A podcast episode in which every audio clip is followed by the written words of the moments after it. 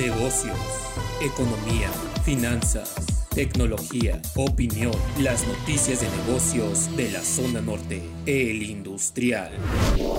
Cifras del Banco de México muestran que en el primer semestre cayó 28.9% el superávit agroalimentario respecto al primer semestre del 2020, pues las exportaciones alcanzaron 22.365 mil millones de dólares, 10.6% más, y las importaciones 17.032 mil millones de dólares, 22.8% más.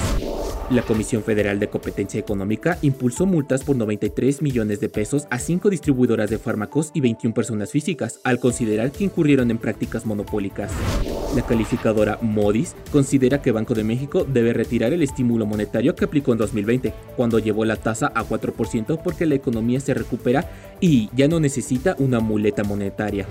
Los retiros parciales de las Afores podrían superar la marca histórica del 2020 por la variante Delta, advierten expertos.